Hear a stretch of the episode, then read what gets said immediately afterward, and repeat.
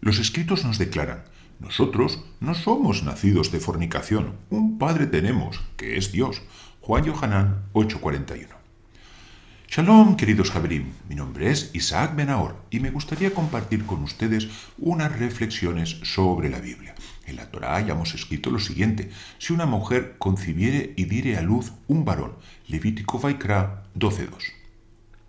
Aunque por cotidiano del suceso puede parecernos normal y corriente, son muchos los misterios que giran alrededor de la concepción y la gestación de un ser humano. Por ejemplo, ¿Cómo puede el feto respirar estando en un medio líquido? ¿Por qué no se sale de la madre hasta que llega el momento adecuado? Por supuesto que estas preguntas le parecerán naif, ya que la biología nos ofrece sobradas respuestas para estos y para otros muchos temas relacionados con el embarazo.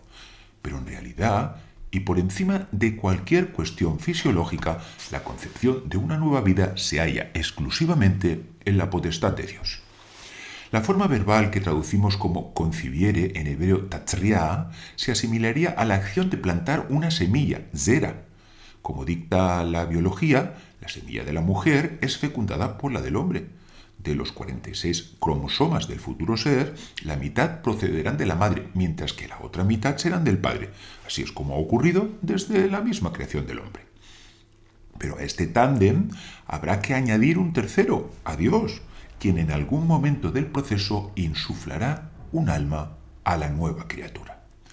De esta forma vemos cómo en la formación de la vida intervienen tres actores. La parte biológica, esa misma que habrá de volver al polvo, es aportada por los dos progenitores.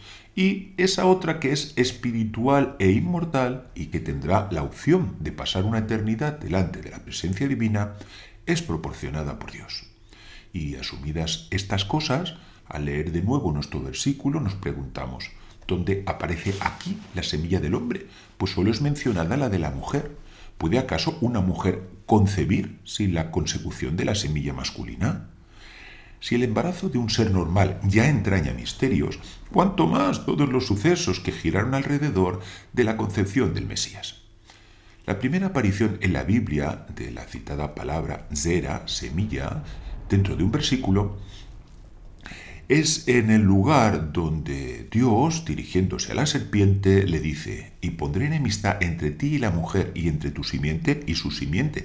Él te aplastará la cabeza y tú le herirás en el talón. Génesis Bereshit 3.15. Llama nuestra atención al leer este versículo que la palabra semilla esté aquí escrita en género femenino de la forma zar'a, dando prueba inequívoca de que se trataba de la simiente de la mujer. Además, el supuesto descendiente de Eva, que habría de aplastar la cabeza de la serpiente, es designado aquí mediante el pronombre personal masculino, él, hu. Qué grandiosa misión la que habrá de llevar a cabo este personaje, subyugar a la serpiente antigua, que se llama Diablo y Satanás, véase Revelación Hitzayon 12.9. Y vemos cómo todas las genealogías que nos encontramos en el Génesis, en las que se mencionan a los grandes hombres que construyen ciudades y dieron nombre a países, todos son eh, mencionados a través de la descendencia paterna. Entonces, ¿por qué alguien designado a realizar tan enorme cometido es nombrado únicamente en referencia a la semilla de la mujer? El nacimiento del Mesías es sin duda el mayor misterio de todo el nuevo pacto. Y por supuesto no tenemos todas las respuestas. Si nos atuviésemos únicamente a aspectos de orden biológico, podríamos decir que aquí solo aparecen los cromosomas maternos y que esto no sería compatible con nuestra idea de la concepción. Pero en realidad nos es posible aplicar parámetros de este mundo a lo que constituyó un hecho del todo extraordinario, pues los escritos nos declaran que Miriam, su madre, siendo aún virgen, se halló que había concebido del Espíritu Santo. Mateo Matai 1.18. Corrientes más racionalistas han querido ver en estas palabras la metáfora de una unión conyugal normal, que de alguna forma fue refrendada desde el cielo más, digamos, en la línea de la concepción de Isaac o del profeta Samuel. Pero esto contradeciría el mismo texto bíblico, donde se afirma de manera explícita, antes de que se juntasen, se halló que había concebido. Si usted quiere negar la autoridad de las palabras del nuevo pacto, no será el primero que lo hace. Pero si realmente cree que están inspiradas por Dios, no deberá dudar de ninguna de sus afirmaciones, y eso también es aplicable al nacimiento del Mesías, por muy difícil que nos resulte entender cómo la palabra que estaba junto a Dios se pudo hacer carne.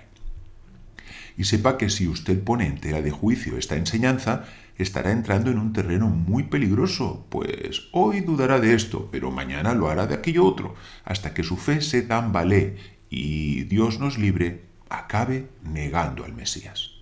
Otro error muy común es pensar que con solo leer la Biblia ya podemos entender aquellos pasajes que fueron relegados a profundos secretos espirituales. Déjeme que le ponga un ejemplo. Imagínese un equipo de científicos compuesto por médicos y biólogos que llevan años desarrollando un medicamento.